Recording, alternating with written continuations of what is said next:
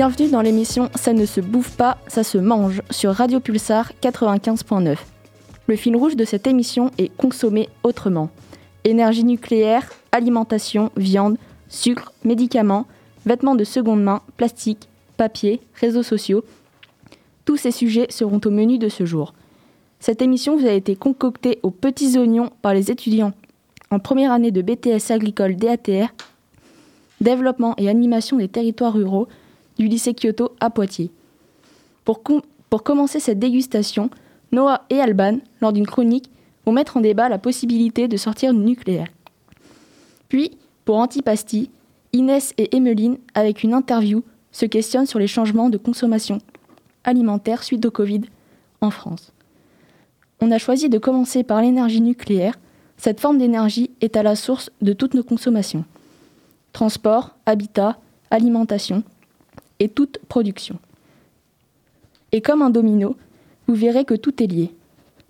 Face aux enjeux climatiques, démographiques, économiques qui sont les nôtres, consommer autrement s'impose. Préférer la qualité à la quantité. Ça ne se bouffe pas, ça se mange. Peut-on sortir du nucléaire? Une question que beaucoup de personnes se posent et qui divise. Le nucléaire produit 70% de notre électricité, c'est-à-dire la plus grande partie de l'énergie utilisée en France. Et par ailleurs, il n'existe toujours pas de solution durable et sûre pour gérer les déchets nucléaires. Alors, sortir du nucléaire Oui, mais comment? En France, le nucléaire est la première source de production et de consommation d'électricité. Elle provient de 56 réacteurs de différents niveaux de puissance constituant un parc réparti sur l'ensemble du territoire. L'Hexagone dispose du parc nucléaire le plus important du monde en proportion de sa population. Chaque année, environ 400 TWh d'énergie nucléaire sont produits. Au niveau mondial, la France est l'un des plus grands consommateurs du nucléaire. En 2009, le nucléaire a produit moins de 3000 TWh sur une production électrique mondiale d'un peu moins de 20 000 TWh. Pour rappel, un TWh représente 1 milliard de kWh. Le nucléaire représente donc un peu moins de 15% de la production mondiale, ce qui n'en fait à l'évidence pas le mode de production d'électricité dominant dans le monde. L'énergie est également la moins polluante au niveau de l'air, impactant moins l'environnement, cependant, elle génère des déchets de type radioactif. Pour 90% d'entre eux, ils sont décrits comme étant de faible ou de moyenne activité, doivent donc, attendre quelques jours, voire quelques semaines, avant de devenir inoffensifs et être éliminés comme des déchets ordinaires. Mais le reste étant de 10%, dit de haute activité, représente un danger pouvant être réactif, actif pendant des centaines d'années et devant être conservé dans des installations de stockage, loin de la population. Aujourd'hui, il n'y a pas une région en France qui ne soit concernée par les déchets radioactifs. Ils sont présents non seulement sur les sites nucléaires, mais circulent aussi sur nos routes et voies ferrées, parfois dans des zones densément peuplées.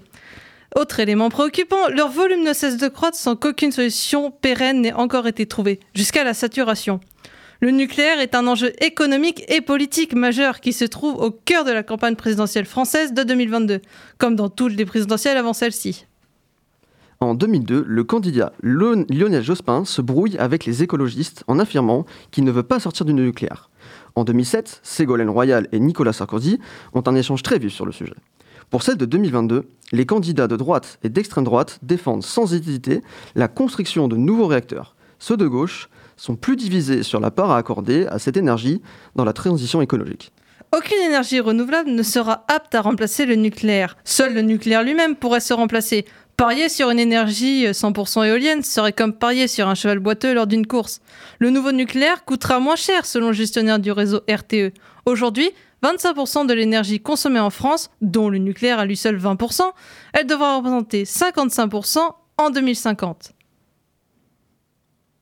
Cesser de produire des déchets nucléaires en planifiant une sortie nucléaire qui s'appuiera sur les économies d'énergie, l'efficacité énergétique et le développement d'énergies renouvelables selon des scénarios compatibles avec la lutte contre le changement climatique. Selon le scénario élaboré en 2013 par Greenpeace, la transition énergétique serait indispensable pour lutter contre le dérèglement climatique et le nucléaire.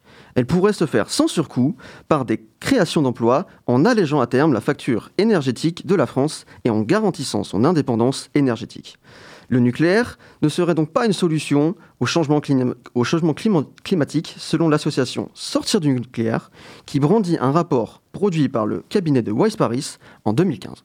Alors, comme les énergies renouvelables ne peuvent suffire à nos besoins actuels, il faudra donc réduire notre consommation et plus exactement notre surconsommation pour pouvoir sortir définitivement du nucléaire.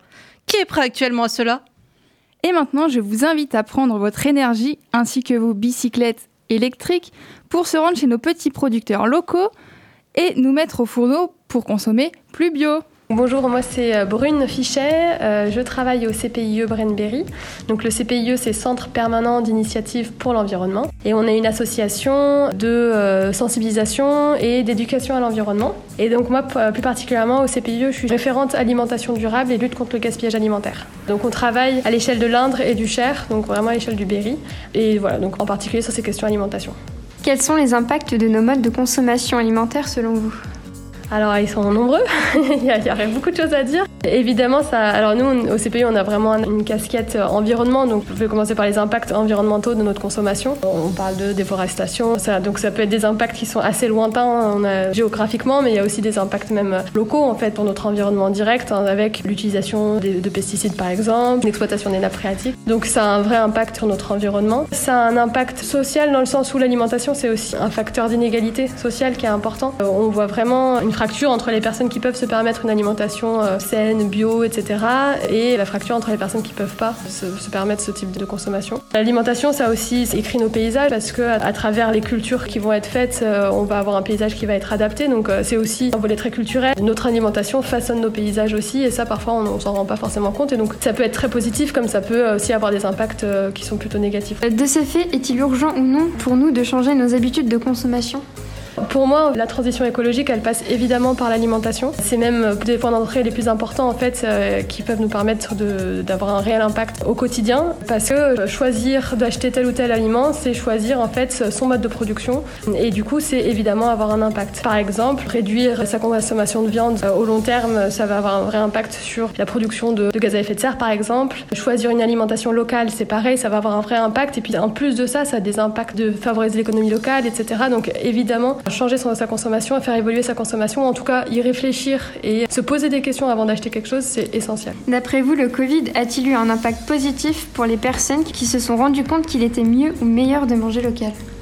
Je suis un peu euh, partagée sur ce volet-là parce qu'en effet, euh, notamment au premier confinement, on a vraiment vu une explosion de, des circuits courts, de manger local, etc. Quand j'en parle avec des producteurs locaux, ils voient quand même qu'il y a eu, après les confinements, euh, une rechute en fait dans la consommation. Donc ce qui a été intéressant, c'est que ça a permis quand même une certaine ouverture à des personnes qui n'avaient pas l'habitude ou pas ce réflexe-là de contacter les producteurs locaux. Donc il y a quand même eu un lien qui s'est créé. Mais au long terme, les habitudes de facilité de tout trouver dans un même lieu, donc dans un supermarché par exemple, ça prime parce que la vie du quotidien est revenu. Et du coup, on a repris un peu ces habitudes-là. Donc, je pense que ça a eu un impact et je pense qu'il y a des personnes qui continuent d'acheter local, mais je pense que l'impact, il n'est pas si important qu'on aurait souhaité. Comment pourrait-on agir pour manger plus responsable, selon vous? Il y a quand même pas mal de manières de faire et puis ça, pour moi la première chose c'est surtout de ne pas se mettre à culpabiliser de manger telle ou telle chose ou d'avoir acheté telle chose. On continue de vivre totalement normalement, c'est vouloir changer sa consommation, c'est vraiment quelque chose qui se fait de manière euh, progressive. Enfin il y a des personnes qui le font du jour au lendemain mais je trouve qu'avoir une démarche progressive euh, c'est normal et naturel. En plus de ça, ça va avoir un impact positif sur sa santé parce que le programme national de santé, donc le PNNS, dit qu'on consomme beaucoup trop de viande et pas assez par exemple de légumineuses et de céréales et c'est des, avoir des impacts sur notre santé. Donc en plus c'est pas seulement faire un, acte pour l'environnement, c'est aussi pour sa santé. Et donc, pour moi, réduire sa consommation de viande, c'est euh, sans non plus devenir végétarien ou quoi, hein, mais vraiment, c'est une des manières qui est assez facile à faire. Et puis, c'est de se renseigner sur des producteurs locaux, essayer de consommer local. Ça, c'est important. Qui est important aussi, c'est euh, de regarder les modes de production, comment sont produits les choses qu'on achète. Voilà, ça, c'est des petites étapes à passer qui sont importantes. Et puis, en plus, c'est aussi redécouvrir en fait euh, des produits locaux. Du coup, des choses qui nous entourent, c'est apprendre à cuisiner. Enfin, ça peut être aussi hyper enthousiasmant en fait de changer son alimentation. Pas facile de manger avec le masque, il est plus facile de manger le soleil, comme nous le chante Céphase.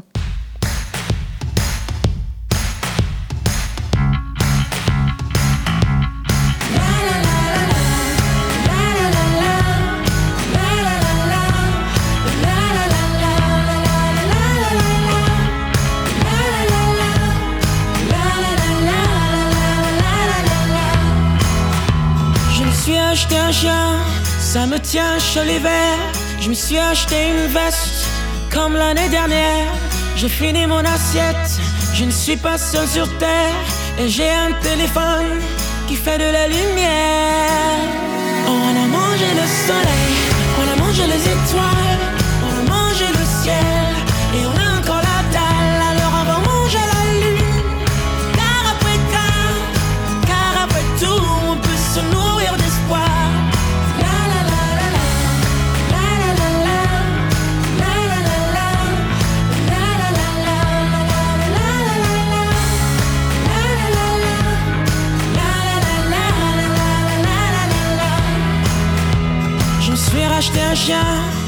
comme l'année dernière. Ma veste c'est de mode, je la laisse à l'abbé Pierre. J'ai mangé une assiette, j'ai remis le couvert. J'ai goûté au futur, il a un goût amer.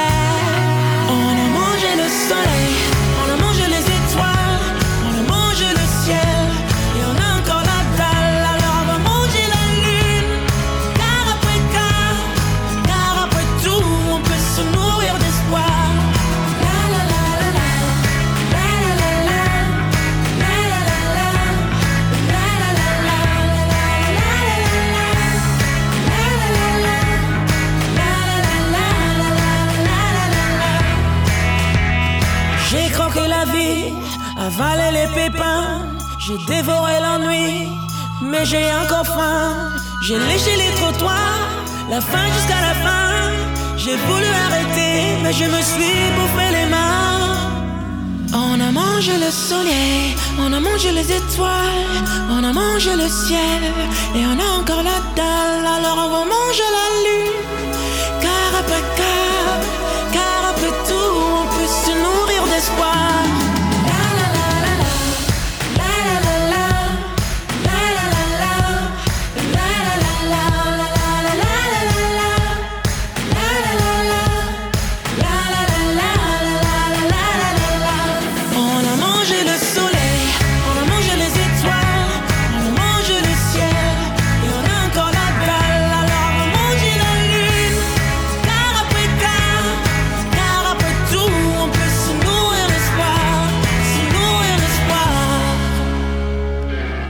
Êtes bien sur Radio Pulsar 95.9 dans l'émission Ça ne se bouffe pas, ça se mange, concoctée par les étudiants de première année BTSA DATR, développement, animation des territoires ruraux du lycée Kyoto à Poitiers.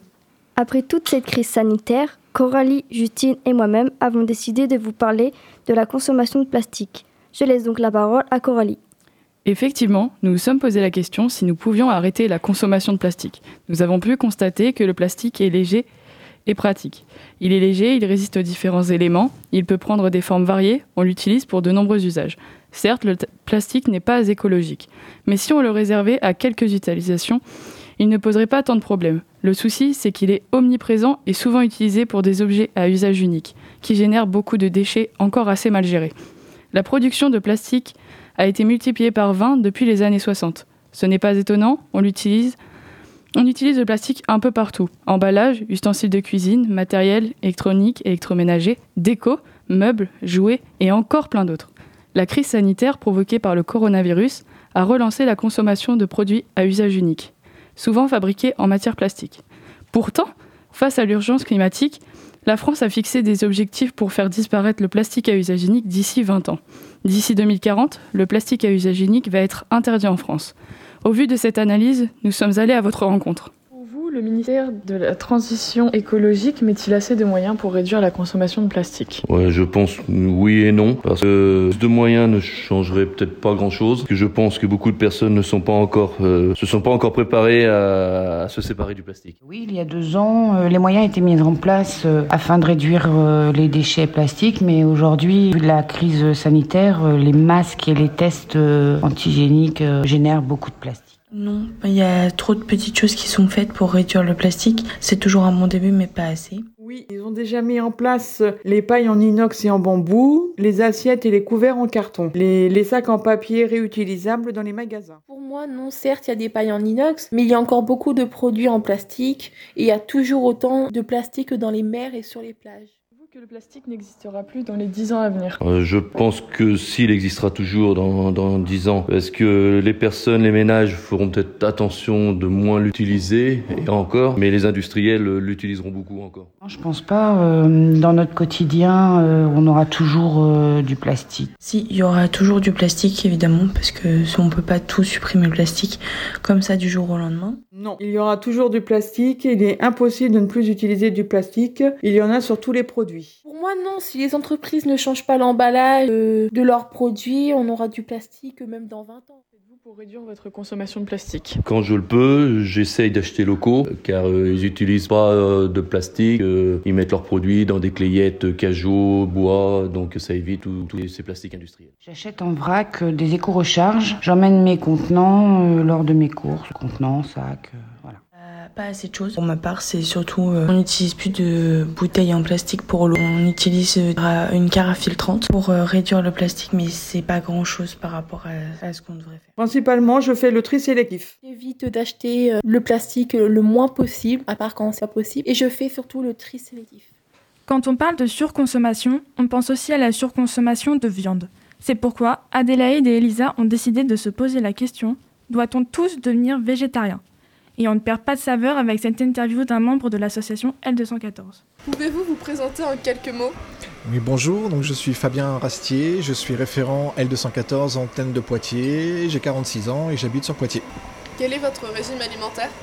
Alors mon régime alimentaire c'est le végétalisme depuis 3 ans et je suis passé auparavant par, un- par une étape de végétarisme pendant 4 ans. Pourquoi avez-vous fait le choix de changer votre régime alimentaire? Alors le choix s'est fait principalement par euh, sensibilité écologique qui correspond à, ma formation en fait initiale et ensuite euh, il y a eu la cause animale en fait qui est venue ensuite. Après le, le- déclic qui s'est fait, je raconte souvent, c'est mon fils en fait qui est sorti de sa chambre euh, et qui m'a demandé en fait mais pourquoi on, con- on continue toujours à manger de la viande et en fait j'ai pas eu euh, j'ai pas eu de réponse. Et donc la seule réponse que je lui ai donnée mais si tu veux en fait on peut arrêter. Et à partir de ce moment-là en fait on s'est euh, on s'est mis à arrêter à, à manger de la viande en fait. Est-il facile d'éliminer la viande de son alimentation? Alors pour mon expérience personnelle, euh, ça a été moins compliqué que, prévu. J'ai vite trouvé en fait des moyens de, de, modifier en fait la, ma façon de cuisiner, de découvrir d'autres moyens de cuisiner, euh, des simili par exemple carnés, des, euh, des, substituts à la viande, une redécouverte des légumes, une, autre façon de, cuisiner en fait. Donc ça a plutôt été un plaisir et plus qu'une qu'une angoisse ou une, un problème en fait au départ. Trouvez-vous que les gens autour de vous sont bien informés sur le végétarisme et le véganisme Euh, oui, je pense que maintenant, en fait, euh, le travail de l'aide 114 et tous les autres partis animalistes, oui, c'est en fait, on ne peut plus dire que je ne savais pas ce qui se passe dans les abattoirs, je ne sais pas comment sont élevés les animaux. Voilà, en fait, la formation, elle est vraiment maintenant euh, d'autorité publique, elle est, elle est discutée sur dans toutes les sphères médiatiques et, politiques, donc il n'y a pas de moins, voilà, l'excuse de dire je ne savais pas, ça devient de moins en moins crédible et si on a un peu de curiosité et un peu de d'ouverture vers le vers les problématiques euh, environnementales, de santé et euh, et euh, de la cause animale, oui, on, on- on est forcément informé de plus en plus actuellement sur, sur ce qui se passe de- dans notre assiette en fait. A-t-il été facile de faire comprendre à votre entourage les raisons de votre alimentation? Euh, moi personnellement, non, j'ai pas eu de, j'ai pas eu de soucis. euh, après, c'est vrai que oui, après ça, ça demande au niveau de la famille de, de s'adapter. euh, si on est invité au, repas, mais euh, et ça dépend des familles, ça dépend des cultures, de la région dont on vient. Mais moi, j'ai pas forcément dans une famille euh, très viandard, donc euh, j'ai pas eu de soucis particuliers de mon côté en fait. Est-ce que cela revient plus cher de manger végétarien?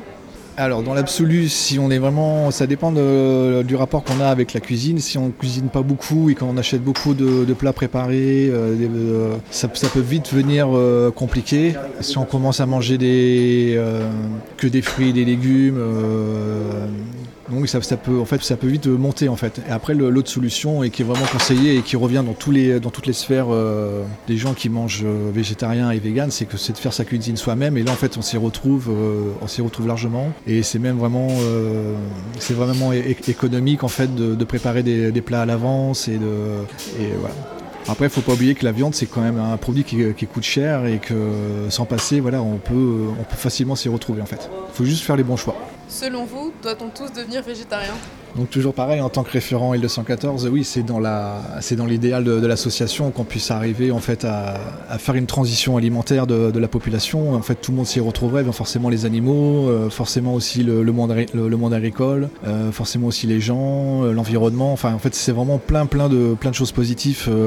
dans, l'absolu, ce serait vraiment positif. En fait, ça répond à beaucoup de problématiques. Après, nous, L214, on n'est pas là pour pour faire la morale aux gens, à donner notre, à imposer notre, nos choix. On est, là pour euh, proposer, enfin soulever la, cause animale, euh, faire reculer les, les pires pratiques et, euh, euh, promouvoir en fait l'alimentation végétale. Et à partir de là, les gens, ils ont toutes les informations et chacun fait son parcours, chacun euh, construit sa sensibilité par rapport à la cause animale et, et chacun avance de, de, sa façon. Moi, par exemple, j'ai mangé de la viande pendant 40 ans.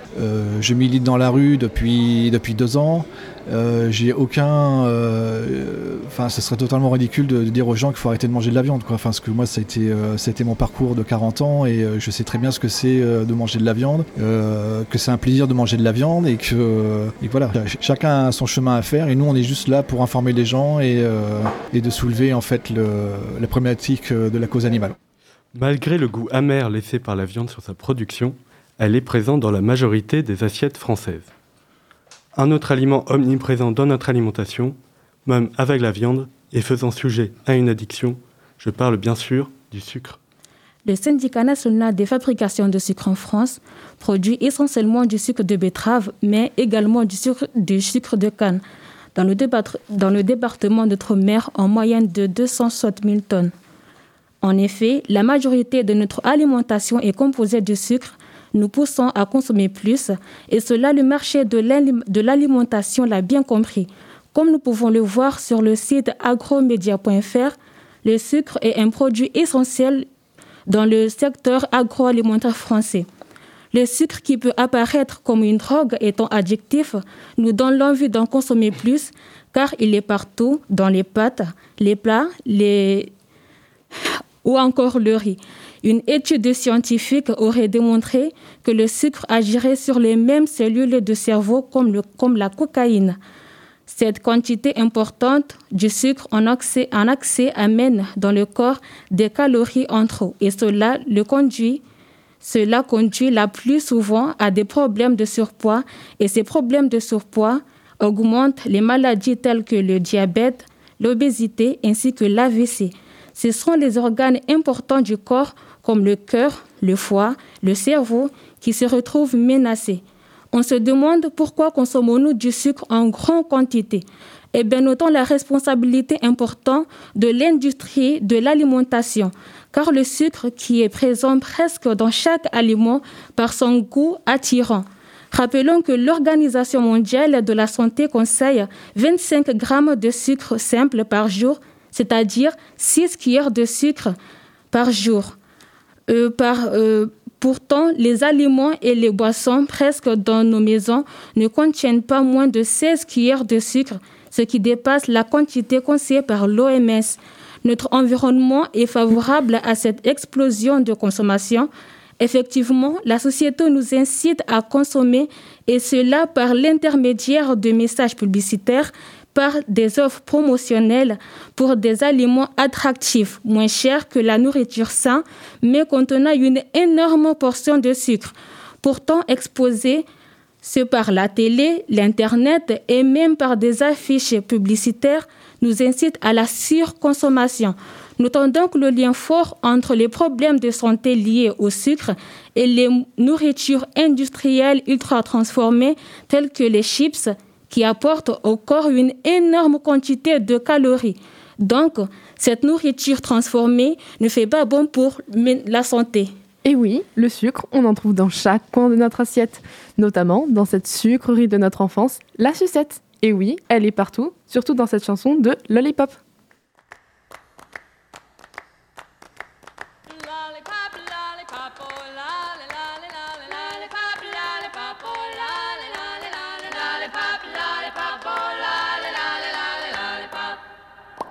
Boom.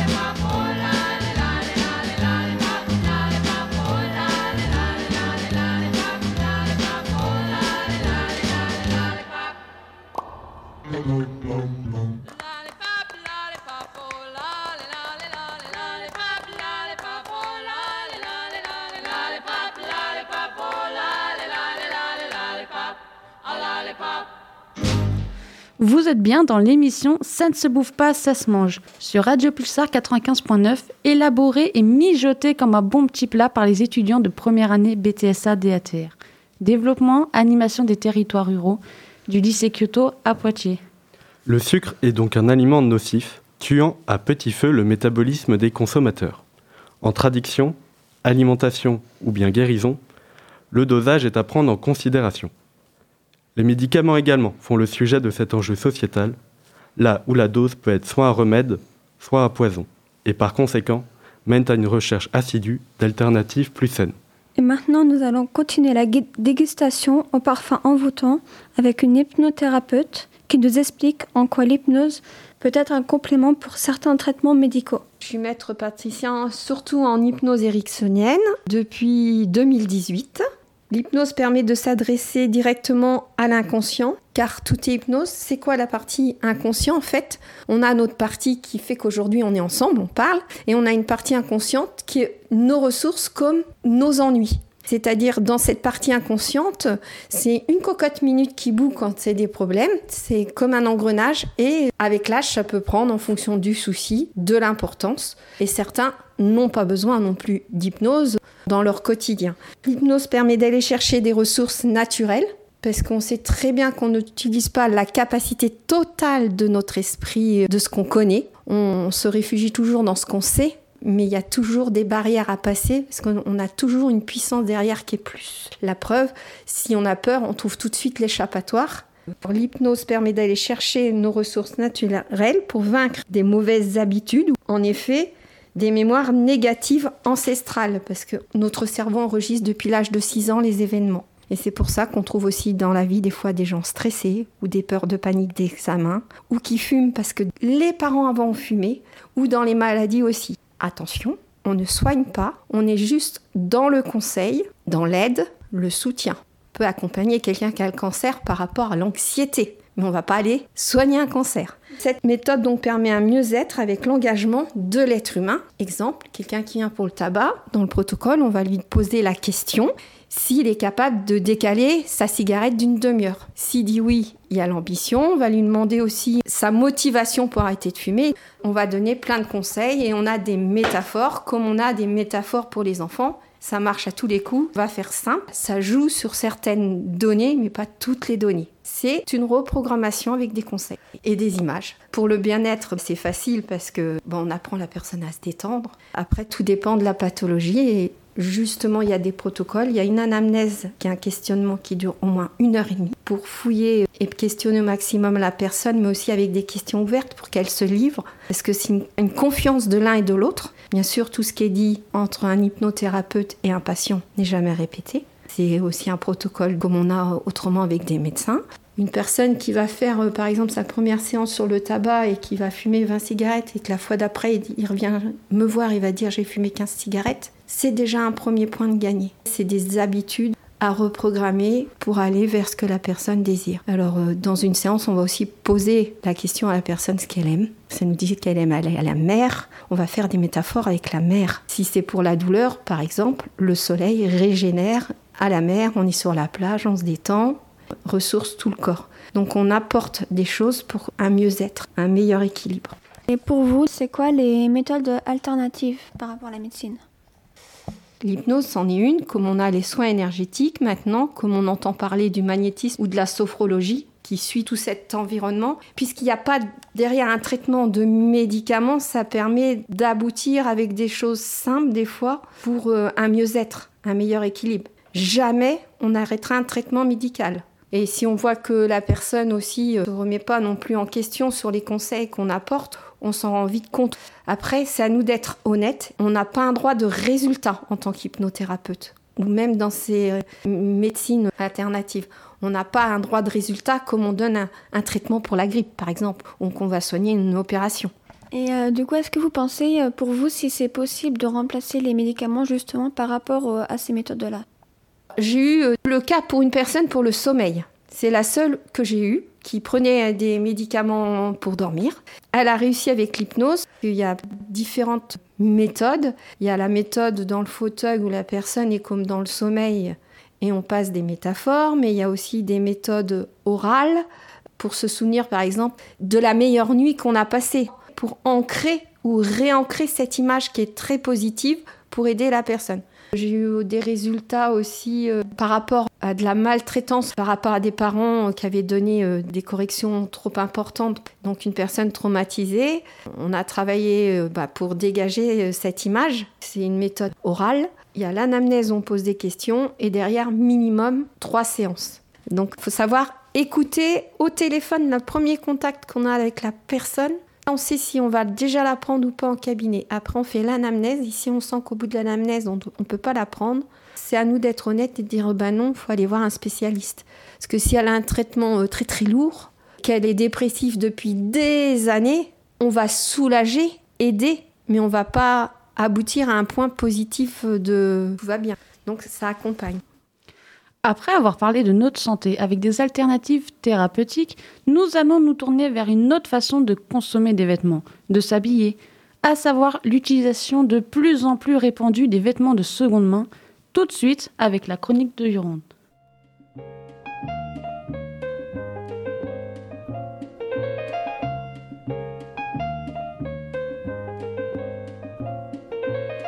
« 2028.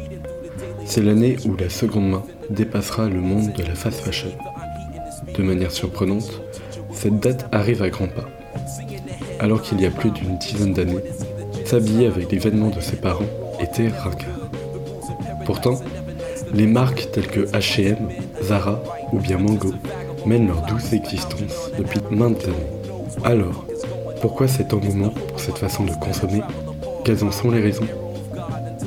Une réponse que j'ai à vous proposer aujourd'hui serait que la seconde main se positionne comme une alternative face aux impacts de la fast fashion. Nous commencerons par voir comment les vêtements d'occasion battent à plate couture la fast fashion en termes d'impact. Puis en revanche, quels sont les revers de la seconde main? Avant de poursuivre, que veut dire fast fashion? Selon un article du blog Bloomer, la fast fashion est une pratique de production en masse mensuel et à moindre coût des micro-tendances. Le but ici est d'inciter le consommateur à remplir de manière quasi hebdomadaire sa garde-robe. Or, cela implique beaucoup d'enjeux. Déjà, environnemental. La façon dont produit l'industrie et l'incitation à la forte consommation dégradent nos écosystèmes dans leur globalité, par le biais du transport, du dégagement de produits ou bien de teintures chimiques et même de manière générale par la surconsommation engendrée, en plus d'être la deuxième industrie la plus polluante du monde. Mais également éthique. La fast fashion utilise depuis plusieurs dizaines d'années une main-d'œuvre sous-payée, voire même maltraitée. Également, cela fait plus d'un an que le traitement des Ouïghours est remis en question. Et les grandes enseignes de mode sont alors pointées du doigt, impliquées dans cet esclavagisme moderne. Le consommateur cherche à avoir une consommation plus soucieuse des enjeux actuels et plus durable. Et la fast fashion, prenant beaucoup de place dans nos placards, semble être délavée face aux nouvelles attentes des consommateurs. C'est là où la seconde main est sous le feu des projecteurs. Grâce à ces pièces vintage abandonnées par leurs anciens propriétaires, les friperies et autres moyens d'acheter de l'occasion permettent de revaloriser des vêtements destinés à la poubelle. Ici, plus question de gaspiller du textile, mais bien de rajouter une valeur d'usage et faire peau neuve aux vêtements et à la planète. De plus, les consommateurs achètent ces pièces pour ne pas cautionner une maltraitance de la main-d'œuvre, s'attristant sur l'effondrement tragique du Rana Plaza. Pourtant, malgré sa correspondance avec les attentes de la société, la seconde main cache sous ses coutures des points plus douteux. J'ai pu m'entretenir il y a quelques mois avec un vendeur d'une friperie dans le sud Finistère sur son approvisionnement. Lui et son équipe importent depuis l'Allemagne et même des États-Unis. Ce choix se généralise également avec tous les transports générés par les applications de vente en ligne telles que Vinted. Ici, le transport est conséquent, provoquant alors massivement de l'effet de serre. Pour continuer sur les applications de vente en ligne, Vinted avoue avoir créé des algorithmes poussant ses utilisateurs à consommer. Le tissu n'est pas transparent, remettant en doute notre confiance en termes d'éthique. Malgré la différence de ces deux mondes de la mode, on remarque que la seconde main commence à suivre le même schéma des marques de fast fashion. Parallèlement, les marques de luxe s'approprient les étiquettes seconde main ou durable. Alors, y a-t-il un vrai changement de mentalité? Ou bien une forme de greenwashing Maintenant que la digestion est faite, il est temps de partager un moment convivial avec les autres grâce à la chronique de Léa, Emmeline et Aïr sur notre usage du papier. Il y a quelques années, la consommation de papier en entreprise représentait environ 75% des déchets qu'elle générait. Pourtant, des solutions existaient déjà pour réaliser des économies, gagner en efficacité, mais surtout contribuer à la protection de l'environnement. Aujourd'hui, 85% du papier utilisé provient des forêts et seulement 15% provient du recyclage ou bien d'arbres plantés en vue de cette production. D'après le site Journal du Net qui a été publié le 23 octobre 2020, la plupart des entreprises qui fonctionnent majoritairement avec le papier prennent soin d'effectuer un archivage minutieux des documents qu'elles produisent. Il faut cependant reconnaître que cette opération nécessite un coût non négligeable.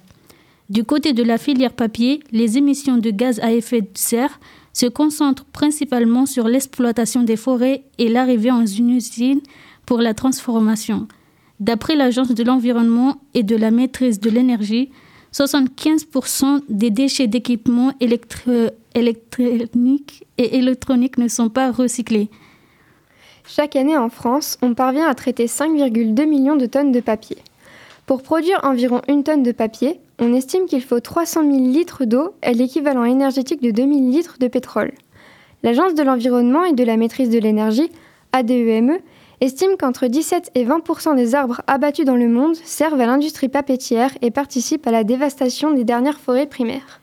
D'après le site Le Monde de l'énergie, publié le 31 décembre 2020, la numérisation des, documents pourrait ne plus avoir à faire face à l'archivage. Cette solution permettrait de réduire les frais d'acquisition de papier, d'encre et d'imprimante. Les appareils numériques utilisés dans les entreprises ont une durée de vie raisonnable.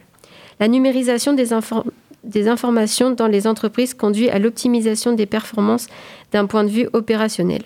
Avec le cloud, il est facile il est facile d'archiver tous les documents en ligne, quelle que soit leur taille et leur type. Cela permet de libérer de l'espace physique et visuel dans les bureaux, ce qui permet aux salariés d'avoir une meilleure mobilité en interne. La numérisation permet aux employés de travailler hors de l'entreprise en se basant sur cette solution numérique du cloud. Toutes les activités et toutes les opérations peuvent être numérisées et automatisées grâce aux diverses évolutions technologiques. Par conséquent, plusieurs organisations en ont déjà profité pour accroître leur productivité. Plusieurs études ont prouvé que l'empreinte carbone du digital est théoriquement moins élevée que celle du papier. L'émergence du numérique, il y a une vingtaine d'années, a de ce fait constitué une concurrence d'importance majeure pour le papier et ses nombreux usages de la vie quotidienne. Ces derniers temps, les études sur l'impact environnemental et climatique du numérique se sont multipliées.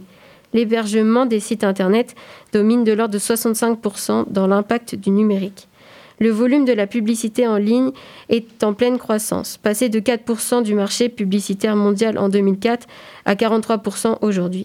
Contrairement au papier, le digital n'engendre pas la déforestation, mais malheureusement, le numérique est un émetteur de gaz à effet de serre. Pas de recyclage ni de gaspillage avec votre consommation de réseaux sociaux, qui reste quand même un sujet important. Stromae nous parle donc de l'impact des réseaux sociaux avec son titre Carmen.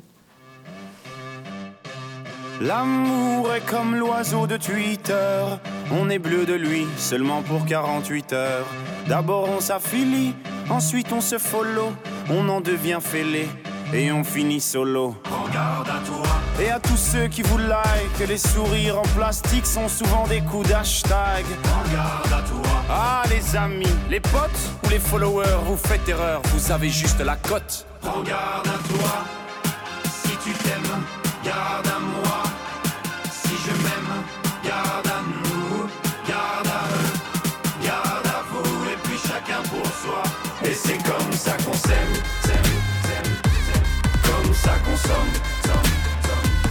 c'est comme ça qu'on s'aime, comme ça qu'on somme. Et c'est comme ça qu'on s'aime, s'aime, s'aime, s'aime. Comme ça qu'on somme, somme, somme, somme. Et c'est comme ça qu'on s'aime, s'aime, s'aime, s'aime. Comme ça qu'on somme, somme, somme, somme, somme. L'amour est enfant de la consommation. Il faudra toujours, toujours, toujours plus de choix. Voulez, voulez-vous des sentiments tombés du camion? L'offre et la demande pour unique et seule loi. À toi. Mais j'en connais déjà les dangers. Moi j'ai gardé mon ticket. Et S'il le faut, je vais les changer, moi. À toi. Et s'il le faut, j'irai me venger, moi. Cet oiseau de malheur, je le mets en cage, je le fais chanter, moi. Regarde à toi. Si tu t'aimes,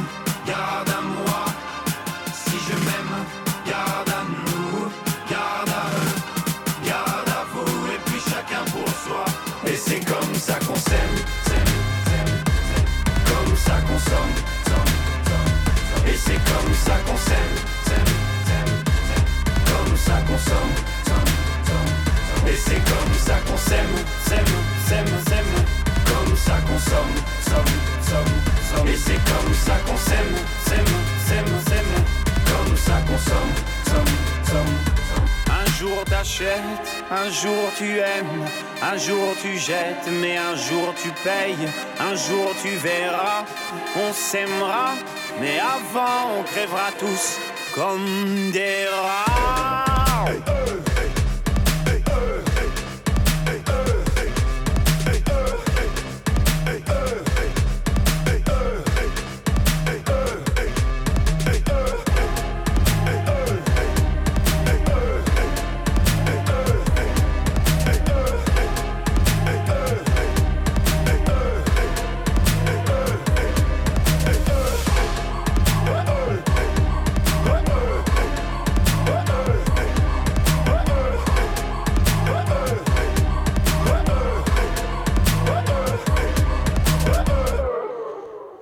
L'émission Ça ne se bouffe pas, ça se mange sur Radio Pulsar 95.9.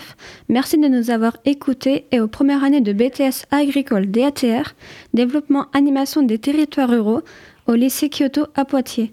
Merci à Yann et à Anaïs de Radio Pulsar de nous avoir accompagnés et au lycée Kyoto de nous avoir aidés pour la radio. Merci à Alban et Noah pour leur chronique, Inès et Emeline pour leur interview explicative, Coralie, Justine et Léna pour leur micro-trottoir, trottoir, Adélaïde et, Elisa pour leur interview portrait, Roaida pour sa revue de presse, Margot et Lisa pour leur interview témoignage, Yorande pour sa chronique et Léa et Aïe pour leur chronique. Merci de nous avoir écoutés et passez une bonne journée.